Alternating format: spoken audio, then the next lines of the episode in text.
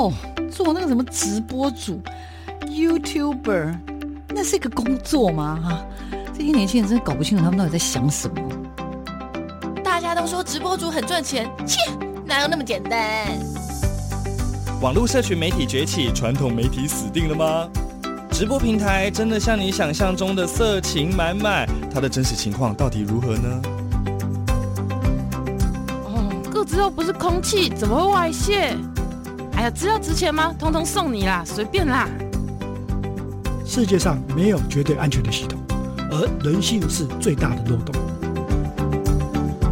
时下你不可不知的科技应用与社群发展，科技社群敲敲门，带你推开趋势的大门。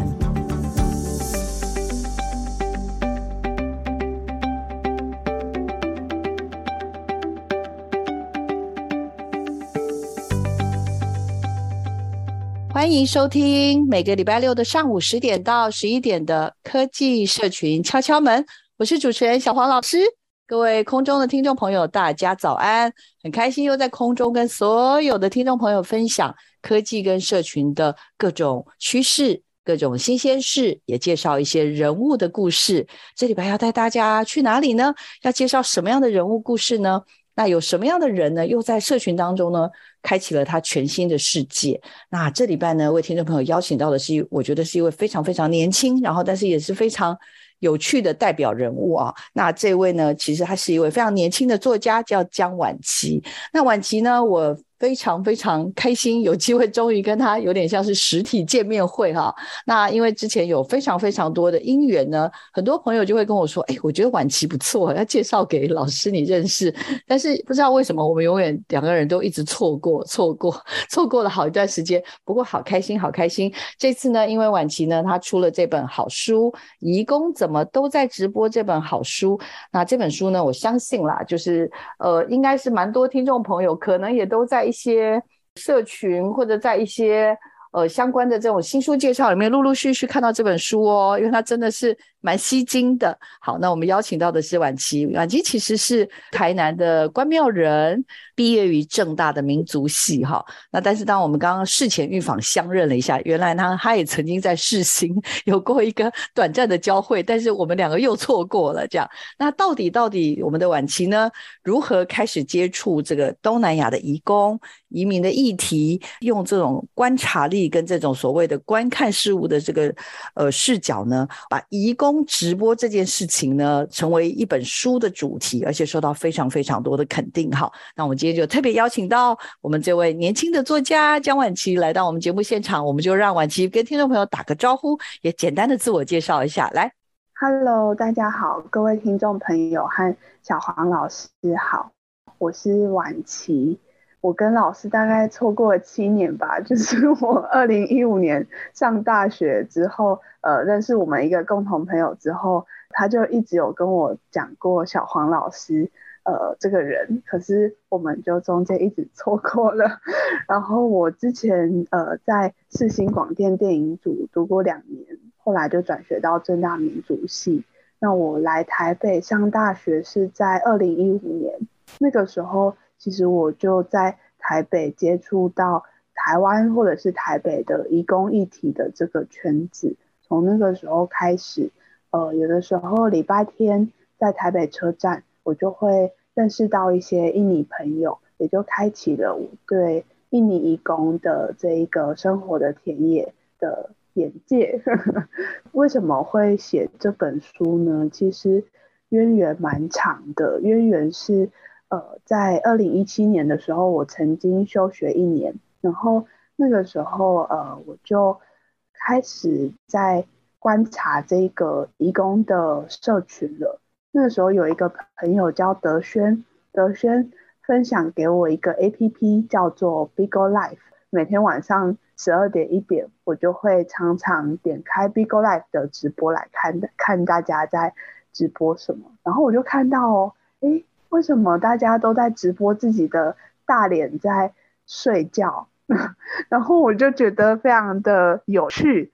对，为什么会直播自己在睡觉？身为台湾人，直播应该是一件很尴尬的事情。可是为什么有那么多的印尼人会在这个 APP 里面直播自己睡觉。从那个时候开始，我就对直播或者是移工的直播非常的好奇，所以也就有了呃后来这本书的书写。嗯。嗯，这个书里面有提到叫什么 Bigo Life，它其实是一个 apps，这个 apps 是有点像我们台湾叫什么一期直播这种概念，只是使用的人对象不太一样，不是每一个人都能够 接受把自己摊在这个所有人的眼前。可是像刚刚婉琪所说的，在二零一七年的时候，呃，因为他休学，然后也准备后来转学到正大了哦，在这个过程当中呢，他常常就是 各种时间他都会把这个直播平台打开的时候，他发现。很多有趣的现象。第一个当然就像刚刚所说的啊，竟然有人在里面让人家看他睡觉。那除了睡觉之外，好像也有一些也是蛮特别的现象，都引起了婉琪的好奇心。透过这些田教，也启动了他跟移工、他跟直播这样子的一个所谓的长达可能超过七年的这样子的一个纠葛，而且这个纠葛就会延伸出。更多就包含这本书里面所谈到的移工的日常跟移工的生活，这是我在看的过程当中有非常非常大的感触。你在这个平台上看到了除了刚刚说的睡觉的直播之外，还有一些什么？以及呢，后来各式各样的日常，我真的看到了啊！我不能说叹为观止，但是真的嘴巴有点合不拢了。来，交给婉琪继续跟我们聊。直播的画面和直播的内容其实非常有趣。当时候在 Bigo Live 直播 APP 里面，我除了看到大家在睡觉之外，也会看到一些呃，比如说看护啊，他在照顾阿嬷，然后他就直播自己在喂阿嬷 这样，然后也有渔工在渔船上睡午觉，然后他就直播他在睡午觉。但是有一些很特别的画面。也比如说，我有一次会看到一个看护正在看《兰陵王》，然后这个直播 APP 可以让它变成实况一样。我看到的直播画面就是《兰陵王》的剧情，然后但是我还是可以听着这一位看护他的声音，然后就听了，哎，原来他好像在医院里面，然后他旁边有一个阿嬷，不时会有护士走过来问阿嬷现在状况如何？然后这个看护就会离开一下兰陵王，跟那个护士报备一下阿妈现在是怎么样的。在这个直播里面，我就一直很想要知道为什么大家会直播自己在睡觉呢？所以后来就有了一些呃，比如说跟之前介绍我这个 APP 的朋友德轩的谈话，他跟我说：“哦，这个直播的 APP 非常有趣哦。”你之所以会看到大家在睡觉，是因为大家会在这个 APP 里面组成家族，这个概念在移工的社群里面非常的常见。比如说我们在台北车站大厅看到一群朋友聚会，他们搞不好就是一个你亲属的家，在一群朋友里面很常会有一个妈妈，然后他们没有任何的血缘关系，可是就会叫那一个。呃，可能比较年长或者是比较照顾大家的女性妈妈，然后有时候还会可能还会有一个爸爸，那这个爸爸呢，通常就是这个妈妈的男朋友。然后在这个 APP 里面，很多这样的家族，他们会去创造自己的家徽，然后就有点像我小时候玩风之谷线上游戏有公会一样，就是我的昵称就要呃套上我。家族的名字，然后比如说我是白痴家族，然后我也会有一个编号，我可能叫白痴家族二号晚期这样，然后我就要把我的头贴也套上那个家族的共同的 logo。后来我就发现，哎，原来大家都在睡觉，是因为每天晚上大家的睡前都会和家族的哥哥姐姐、弟弟妹妹一起直播聊天，然后有时候就聊到睡着了，但是。呃，还是不愿意关掉他的直播镜头，因为可能真的很很渴望有一个人可以陪伴他。这本书是关于什么内容？其实它就真的是义工的日常生活，因为在这一本书名取名为《义工怎么都爱直播》之前，在这书写的两年期间，我都以为这本书要叫做《义工日常》，就是直到最后出版社才。跟我讨论把它改名的。所以这本书它讲的是义工的各样各式的生命中的日常的事件。之所以会这样定调，是因为我之前在很多新闻媒体啊，或者是跟义工有关的报道文学的书籍里面，我经常会看到对义工的叙事，好像很常是两种极端的光谱的故事，一种是励志感人的故事，然后这个义工可能在台湾赚钱啊，很成功啊，回家开店啊，然后他过得开心，或者是刻苦可怜的故事，可能这个义工呃他在台湾遭受到很多不好的对待，劳力的剥削、性的剥削。那他最后新闻里面会有一种很可怜的观点在看这个义工，可是我就觉得从二零一五年到现在看到的不同印尼朋友的身上，或者是我也曾经跟朋友一起去印尼拜访回国的移工朋友的家，我就发现，哎，好像我看见的世界并不一定只有这两种极端的光谱的故事，大部分的朋友。他可能，呃，生活并不一定是非常的正面、积极、成功，但也不一定非常的悲惨、可怜、失败。他的工人身份还是会带给他一些障碍，或者是他也有他自己的痛苦的过去，或者是可能遇到不好的雇主的移工，但是在他的假日生活里面，他还是很努力的试图去找寻。他的一些快乐，比如说跟同乡的朋友相聚的快乐，或者是在台湾寻求另一份感情的安慰，这样的小小的快乐。在这本书里面，我所想要讲的是议题里面很多人的一些小小的烦恼。嗯，就是其实，在大概一个月前吧，我跟编辑聊天。然后编辑就跟我说：“哎，其实很长，大家说议题议题，可是议题所讲的其实就是一群人的烦恼。然后在这本书里面，我看到的移工的烦恼，有一些是很日常、很生活的，比如说爱情的烦恼啊，然后我自己没有自信的烦恼啊，或者是跟家人相处上的烦恼，嗯，或者是自己在自我追求上。”我能够变成一个什么样的人？我来了台湾，我其实是为了逃脱某段过去。那我来了这里，我可以不一样吗？我可以选择一个不一样的生活吗？我可不可以更自由的这样的烦恼？我最后会发现，哎，我之所以对这些烦恼感兴趣，是因为刚刚上述的烦恼也都是我自己的烦恼，所以我很常在书写每一篇访谈的过程中。或者是田野的过程中，我那个时候也很努力的在思考我生命中的那一个烦恼或那一个课题。嗯，我在看这本书的时候，我小黄老师在生命的过程当中，不只是我自己的家庭，或者是我的长辈的家庭，其实也都曾经跟呃义工有过各式各样的交汇。那再加上。呃，之前我的同事就是灿烂时光的张震老师、云章老师等等，然后还有庭宽以及呢雅婷啊，他们其实也都曾经跟我分享过各式各样不同角度的义工，也就是说，我们每一个人可能因为自己的经验而去认识到义工的呃样态，以为我了解的义工应该算是面向还蛮多元的，可是这次我看到。梁婉琪的这本移工怎么都在直播里面哇！我真的觉得大开眼界哦。呃，例如例如了哈，这里面其实有好几个章节，第一个 part 我就很其实是蛮惊艳的。为什么？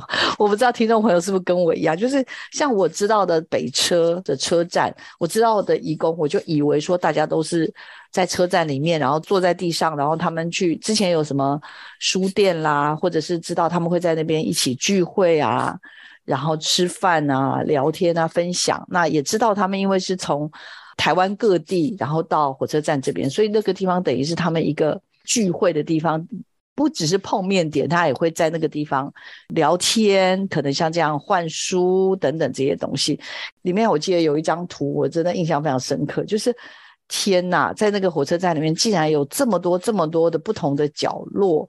其实移工都在那些角落里面找到属于他们的位置，可能是有些是来交朋友的，有些是来开斋节啊，甚至于他们需要透过火车站去做一些很多的，呃，可能是来观光，然后拍照，留下一些回忆，呃，或者是在这里面跟呃三五好友，或者是在这边做采买等等，就是一个小小的。火车站的我，我认为的，我了解的，然后或者是小印尼街，我也以为我真的知道，可是真的在这书里面看到，透过他们的视角，他们的分享，我又觉得，天哪，我懂得也太少了吧！所以从火车站到后来各式各样的莲池、唱歌的外劳、身障者跟移工之间的这个部分，以及我看到触动很深的部落里的。这些看护，或者是庙会里的渔工等等，哇，天哪！啊、哦，我真的就是我知道有这些人，可是他们的日常真的还是让我很震撼，所以一路震撼到有点，虽然那个晚期跟我开玩笑说，老师五百页考到有点多了，你慢慢看。可是我觉得我有点停不下来，就觉得、哦，天哪，这还有啊，天哪，还有我不知道的这样。我可能因为家人。因为有不同的朋友的启动，但是就会发现，天哪！我看到的风景跟你看到风景怎么差那么多？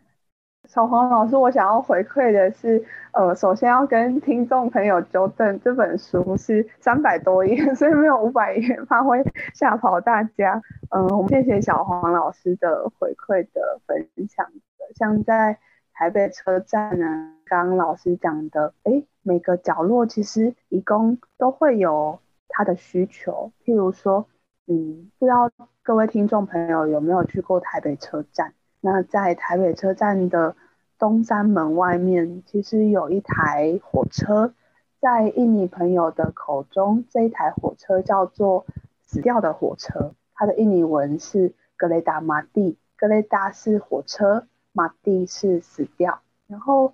在这个死掉的火车，就是每个礼拜天，其实有非常多的男性的义工会在死掉的火车后面的木栈板弹弹吉他啊、唱唱歌啊、跟女朋友约会啊。这个死掉的火车，它其实是在台湾的印尼移工的圈子里面非常有名的一个地标。像是以前陆客来台湾会去一零一拍照打卡，可是，在印尼移工的圈子里面。死掉的火车是来到台北的一个必经的打卡点。朋友跟我说：“哎，你如果没有跟死掉的火车拍照过，你就没有来过台北。”它是一个对义工来说非常重要的存在。嗯，刚有讲到有一些男性的义工会在死掉的火车后面的木栈板弹弹吉他。其实有很多义工会。也会拿一些他们喜欢的乐团的标志，或者是乐团的旗帜。当大家都没有看到死掉的火车后面的木栈板的空间的时候，他们就会把这些喜欢的乐团的旗帜啊摆在火车上，然后就摆着这样。然后我印象很深刻的是，有一个台湾朋友家燕，他呃研究的是印尼的移工乐团，然后他就跟我说，他有一群朋友。很喜欢一个移工的乐团，叫做 Slunk。这个乐团呢，在印尼非常的有名，很多的年轻族群喜欢。然后，其实 Slunk 它有一首歌非常有名，叫做《蓝色世代》。呃，《蓝色世代》这一首歌里面就有一句歌词是：“我不是一个棋子，我不喜欢被安排，这是一个蓝色的世代。”那蓝色其实代表的就是一个自由的世代。那死掉的火车在台北车站是一个非常有名的地标。那有很多的印尼人会在死掉的火车后面，又被火车挡着。那他们在后面很自由的弹着他们的吉他。然后家燕他也有跟我说，这个景象非常有趣，因为死掉的火车它的印尼文叫做格雷达马蒂。但是如果我把后面的马蒂死掉替换成生活 hidup，那它的意思就变成格雷达 hidup，它就变成活起来的火车了。然后在台北车站，其实我觉得台北车站这个地方对义工来说是一个很特别的生命的转折点。嗯，它不只是一个地狱，它不只是一个摸得到的地方，是一个我迷路的时候，我重新开始的一个地方，一个十字路口，一个生命的十字路口。因为就在我认识一位看护，他的昵称叫做阿嬷。我认识阿嬷四年后，阿嬷她有一天就跟我说：“哎，婉琪，你知道吗？其实我来台湾的原因是为了逃脱，我想要逃脱我婚姻的失败。”然后她说：“哎，其实我身旁很多印尼人都是这样哦，大概有百分之七十的人是为了逃脱而来台湾的。逃脱的原因很多，他在感情里面的挫折，或者是家里欠债。”那我再怎么样，我都没有办法改善我家里的状况，或者是我曾经很失败。那我不知道在那样的生命角色里，我还可以做出什么样的改变。我我好像就只能那样。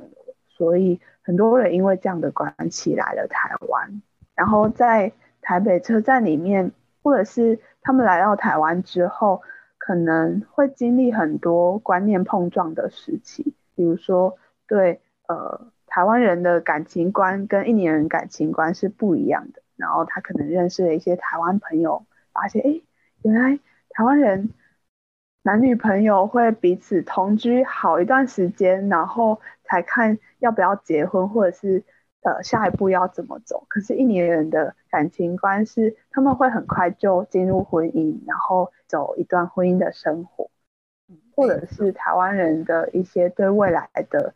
呃，观念等等的，对很多印尼人来说，在台湾是一个观念碰撞的时期。嗯，所以来到台湾，其实对他们来说，也是一个生命的转折点。嗯嗯，没错没错。那总共呢，有熟悉的空间，不同的面貌。所以像刚刚所说的北车这个地方，到底怎么看？刚刚婉琪跟大家稍微分享一下。各位，你有想过吗？那个死掉的火车，其实我已经看了大概。一千次一万次，但是我从来都不知道它背后竟然到假日后面还是音乐团体的集散地。我的天哪，这到底又是怎么回事呢？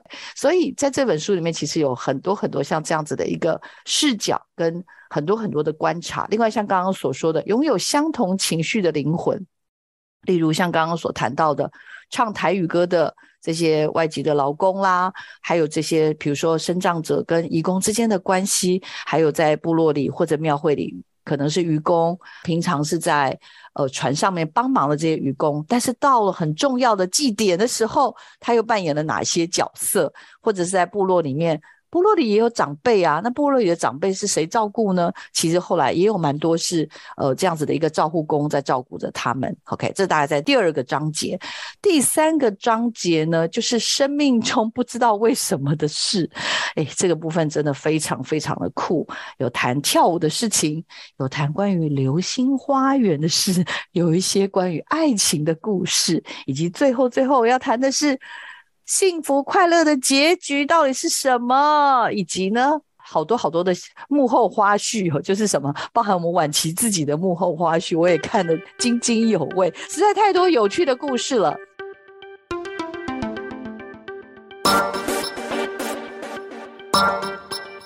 网络平台百百种，到底该如何经营呢？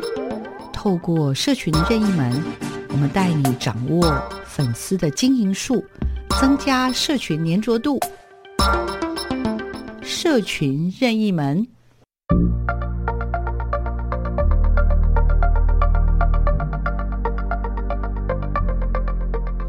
Hello，大家好，我是江婉琪。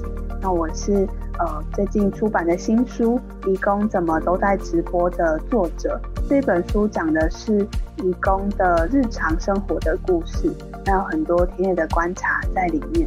有一个直播 APP 是很多义工都会使用的，它叫做 Bigo Live。这个直播 APP 呢，它一开始发源于新加坡，但是因为它在东南亚很有名，所以在台湾的印尼移工啊，或者是越南移工，都很常使用 Bigo Live 的直播。那会直播自己日常生活的画面，或者是工作的画面，或者是也可以打游戏啊，或者是看剧的实况的直播。很多义工会借由直播，让他自己在异乡有一个人也陪伴他，或者是看见他直播的人，也可以像是一个陪伴者一样，陪伴着他孤单的生活。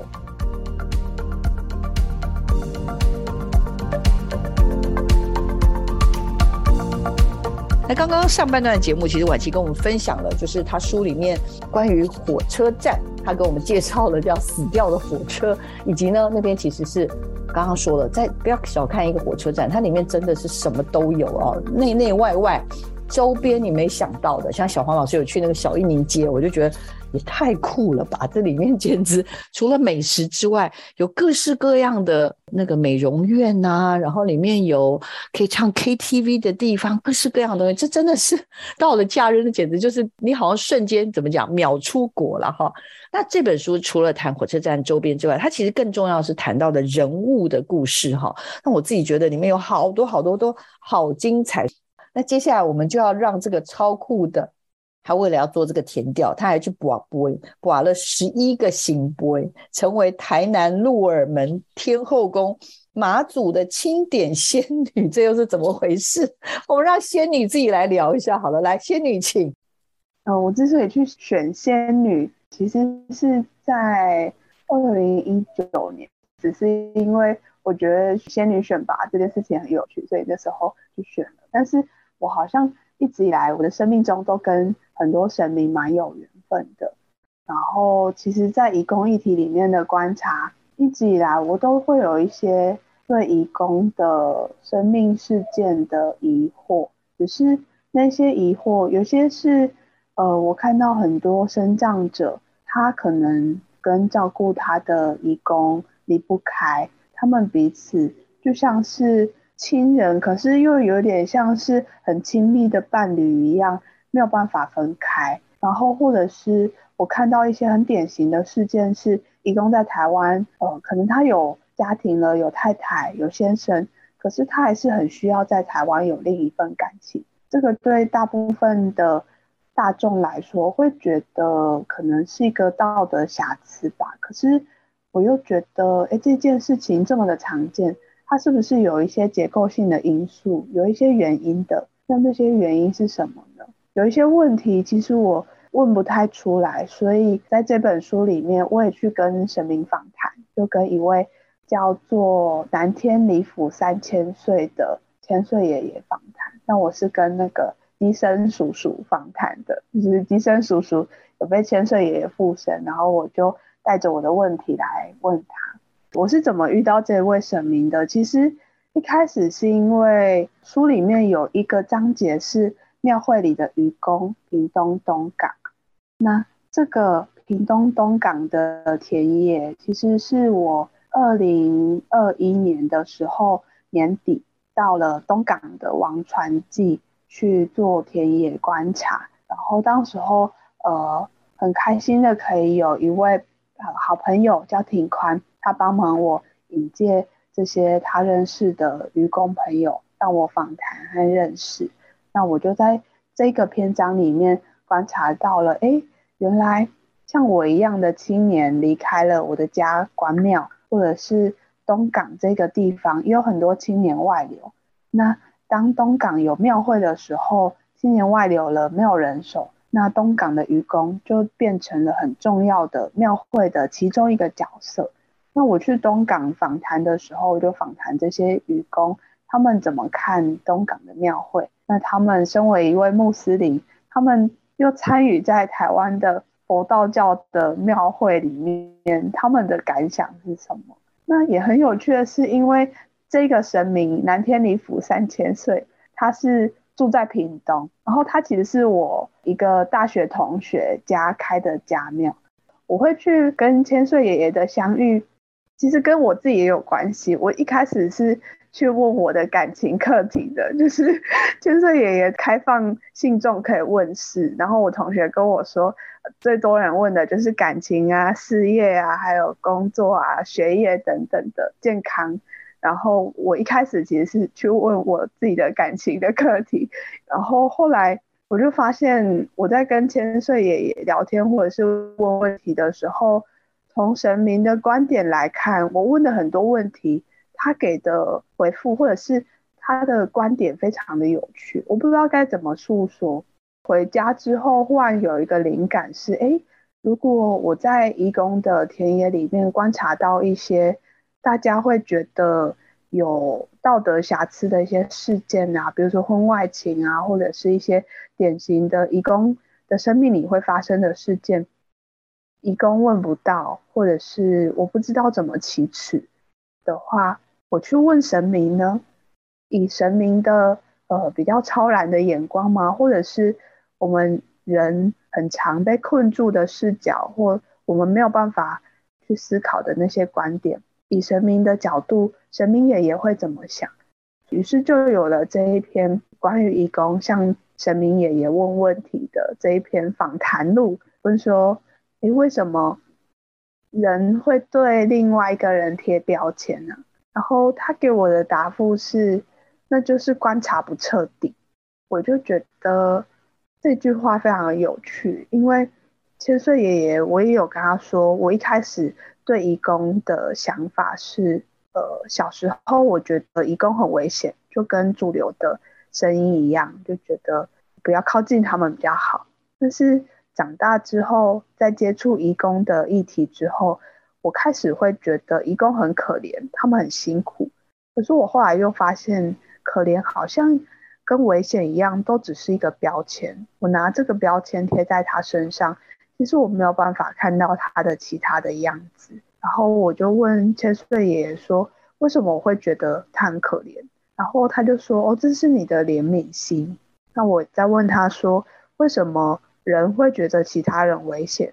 他就说：“哦，其实这个是以前那一个世代的人，我们的爸爸妈妈世代的人，他们会防范外来的人去保护自己，然后。”当外来的人跟我相处在同一个地方，我们越来越熟悉彼此了，其实就会慢慢的消弭掉那道墙。然后，呃，还有一些事件是我在台北车站一直有观察到一个现象，我觉得非常有趣，是有一些印尼朋友，女生看护，她在台湾可能交了一个男朋友，最后结婚了，她变成了新住民。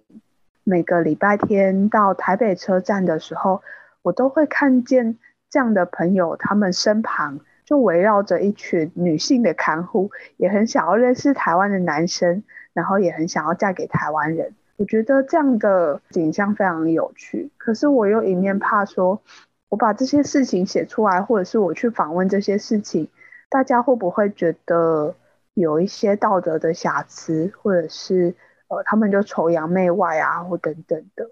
陈明是跟我说，哦，这是一个好现象啊，因为他们也想要幸福快乐的生活啊。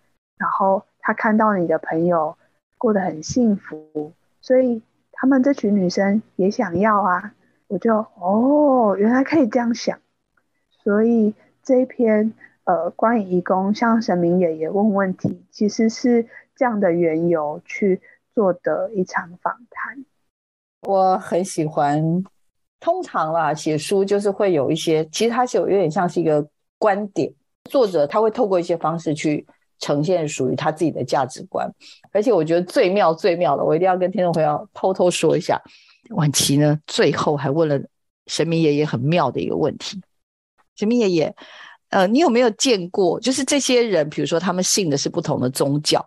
可能基督啦，或者是穆斯林，请问那些神啊，有跟着这些照护工、外籍的这个看护工啊，或者是这些外籍的工作者呢，有跟着他们来台湾吗？然后你跟他们都怎么交流？就我觉得这个最后这部分超妙的，各位真的很适合买书来看这一段，我真的看到那时候忍不住笑出来。嗯，我其实也觉得那个问题很有趣，就是我我自己。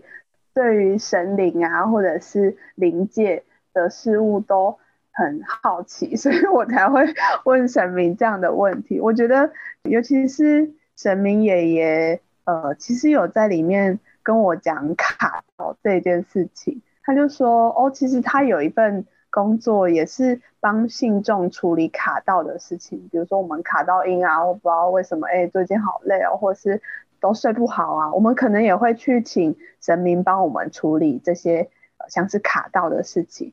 然后我觉得里面神明爷爷跟我讲的关于卡道，他的观点我觉得非常有趣。是之所以会访谈到有没有见过外国神灵，是因为神明爷爷有跟我说，如果有台湾人因为跟外国人起冲突，然后被卡到的话，也会来找他处理。然后他就说，哦，这时候呢，他就会跟那个外国人的神灵去沟通，去乔。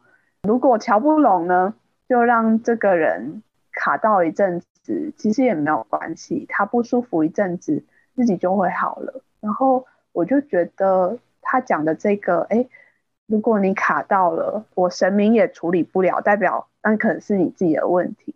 那让你自己去经历一段这样的痛苦的过程，让你自己去思考，其实你也会自己就慢慢好了。就是很多人想要问神明问题，去寻求一个生命的解答。他就跟我说：“哦，其实神明爷爷啊，也很希望你们可以当自己的神明，然后可以为自己做决定。其实人自己是最了解自己的。那你如果当自己的神明，你相信你自己的话，你就可以解决你生命的很多的困难的课题。嗯，所以跟神明爷爷的。”这篇访谈其实也让我思考了蛮多我关于我自己生命的课题的，学习到很多。没错，我觉得很很有趣，因为好像在采访的过程当中，有好多刚刚讲什么道德瑕疵，还真的是有一个些这样子的一个各式各样的这种可能性，因为人都是有喜怒哀乐，都有七情六欲，好多东西看来对于一个。真的还算年轻的晚期来说，还是有非常非常多的疑惑，也不只是有你疑惑。我觉得像我自己也是，我常常在看，就在想，到底对还是不对？到底什么东西才是真正的关心跟爱？因为我们看到这个身障者跟移工的部分，我看的时候也有好多好多好多的感触。因为那个照护工，那个他非常非常关心这个身障者，甚至他会担心，如果他离开，那可能。平常对他的关心度不就不是那么好的家人，有办法像他一样的这样照顾他吗？所以就是感觉上看了真的是心里舍不得到一个极致了哈。婉琪有什么比较少人谈到，但是你又有话要说的，可不可以也跟我们分享一下？这本书里面有一个篇章叫做关于爱情，其实在讲的就是婚外情的故事。因为我之所以会去访问婚外情的故事，是因为。从以前到现在，我都一直看到一个很共同的现象，是很多移工在母国有丈夫有妻子，但是还是会在台湾有一个男女朋友，然后这件事情非常的常见。其实这一篇是我最后倒数第二篇完成的文章，我最后才终于鼓起勇气的去问我的朋友这些问题，然后也很幸运的，因为有一些。认识好几年的朋友，所以他们呃很坦然的跟我分享了很多他们对这个社群里面大家爱情的观察。第一个朋友是刚刚讲到的，昵称叫阿嬷的一位看护。阿嬷她就跟我说，就是她是为了逃脱婚姻的失败而来台湾的。她一直觉得说，哎，她老公其实在她十七岁、十九岁的时候，他们就结婚了，可是。他们结婚之后，她老公本来很有钱，她想说他们家里的环境如果靠着老公，她是不是能够解决她自己的问题了？她跟我讲了一句话，我印象蛮深刻的是，我把我的问题我丢给我老公，老公没有解决我的问题，那我的问题还是在这里。最后，她的老公婚后就一直赌博不工作，然后还把他的婚戒。他送给小孩的脚踏车，他们家的所有厨具都卖掉了，然后他非常失望，所以他就头也不回的又来了台湾。那他来了台湾之后，呃，好一阵子都是单身，呃，跟老公还保持着婚姻的关系，没有离婚。但是他们已经十年没有讲话了。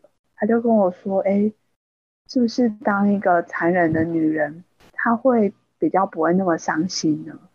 然后她就开始，呃，在台湾有了一个泰国的男朋友。这泰国男朋友昵称叫做阿公，因为这个朋友他叫阿妈，所以他们就有了一段在台湾的感情。这样，阿妈也有跟我说一件很有趣的事情，是在台湾印尼移工的口中有一句俗语叫做“离婚的女人走在前面”，因为离婚的女人她呃经历了比较多的事情，看见了爱情生命的百态。所以他会比较了解人生，比较了解男人。然后阿妈就跟我说：“哦，其实很多他身旁的单身的男生的看护，他如果想要找个伴的话，他其实比较想要找离婚的女人，因为离婚的女人可能会比较懂得爱情，在感情里面会比较成熟。”我在访谈的过程中呢，我听了非常多女性的看护在抱怨男人的。